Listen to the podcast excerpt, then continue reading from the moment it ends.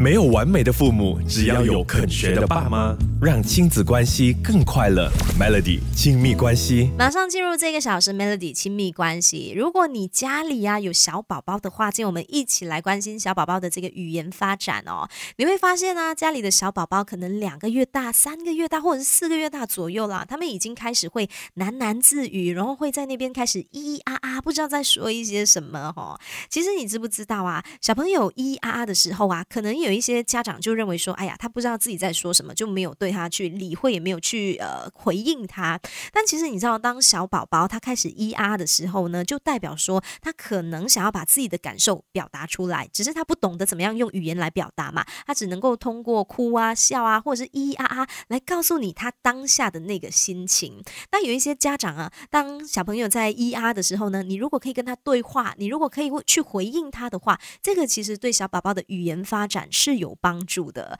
而且你知道哦，其实小宝宝从他们出生的第一天开始呢，他已经能够感知得到外界，他已经能够感知得到父母的情绪的了哈。那小宝宝在几个月大的时候呢，他开始听得懂人话，然后小宝宝又在几个月大的时候啊，他开始能够听得懂一些简单的指令，这些部分上回来继续跟你聊。没有完美的父母，只要有肯学的爸妈，让亲子关系更快乐。Melody 亲密关系。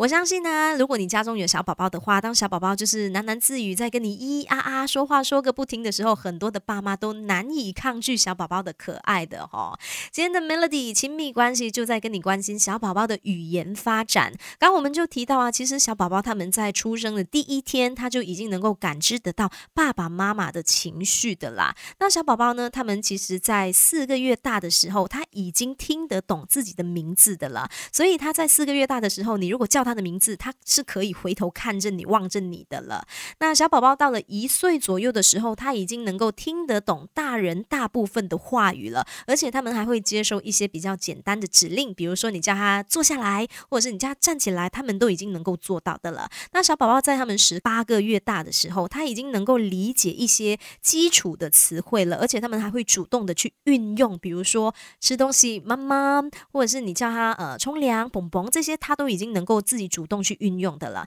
那小宝宝到了两岁的时候，也就是二十四个月大的时候呢，他已经可以跟爸爸妈妈进行一些简单的交谈的。那小宝宝到了三岁左右，他们已经是可以完完全全理解父母说的话的了哈。所以，我们千万不要认为说，哎，小宝宝这么小，每天在咿啊，不知道在说什么。其实他们的这个语言发展比我们想象中的发展的还要更加的快哦。小宝宝其实是很强的哦。没有完美的父母，只要有肯学的。爸妈让亲子关系更快乐。Melody 亲密关系，继续这个小时亲密关系，在跟你聊关于小宝宝的语言发展哦。刚刚其实我们就有说到啊，小宝宝他们在一岁左右已经能够听得懂大人大部分的话语的啦。所以当小宝宝他们开始咿咿啊啊喃喃自语，又或者是他们开始在牙牙学语的时候呢，身为爸妈的我们可以多给他们一些回应，跟他们多聊天多说话，这其实是可以直接影影响到。他们的这个言语表达能力，还有他们的大脑思维能力的哈，